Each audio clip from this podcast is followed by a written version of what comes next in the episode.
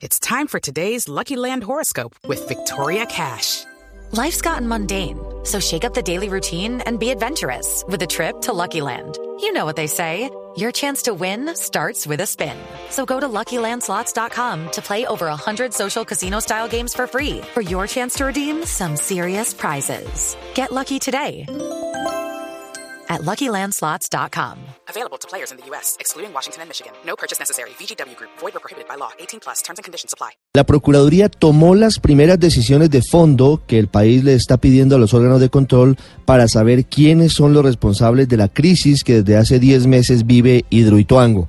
En las últimas horas se conoció el inicio de una investigación formal contra los integrantes de la Junta Directiva de EPM de Hidroituango y contra algunos funcionarios del ANLA, muchos de ellos pesos pesados de la política y de la clase empresarial antioqueña, en principio para que respondan por la catástrofe ambiental que se viene presentando desde el 29 de abril del año pasado, cuando comenzaron las contingencias en la obra.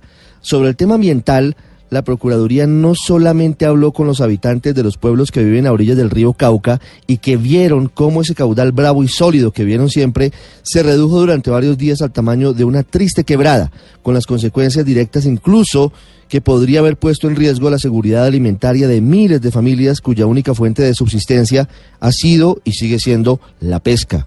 Además de eso, solicitó a las ocho corporaciones autónomas regionales información sobre los daños ambientales que se hayan provocado por el cierre de las compuertas, como tuvo que hacerlo Hidroituango.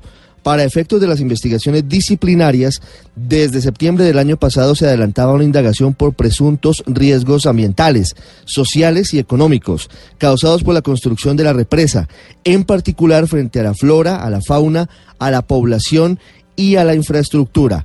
Esa indagación comenzó a tomar forma para convertirse en investigación formal el pasado 2 de febrero cuando arrancó la más reciente contingencia. Más adelante vamos a revelar quiénes son directamente los investigados por la Procuraduría. Pero entre tanto, también hay una parte que ha pasado un poco de agache desde el pasado viernes, en otra carta que envió el Procurador Delegado para Asuntos Ambientales Gilberto Augusto Blanco Zúñiga al Superintendente de Sociedades Juan Pablo Liévano. Una carta de seis párrafos en la que habla de presunta información no entregada de forma adecuada por parte de EPM, pero en donde suelta una carga de profundidad. Le pide a Supersociedades que evalúe con base en la ley si hay elementos eventualmente para que se tome una medida de intervención de Hidroituango e incluso se llegue a la designación de un agente interventor.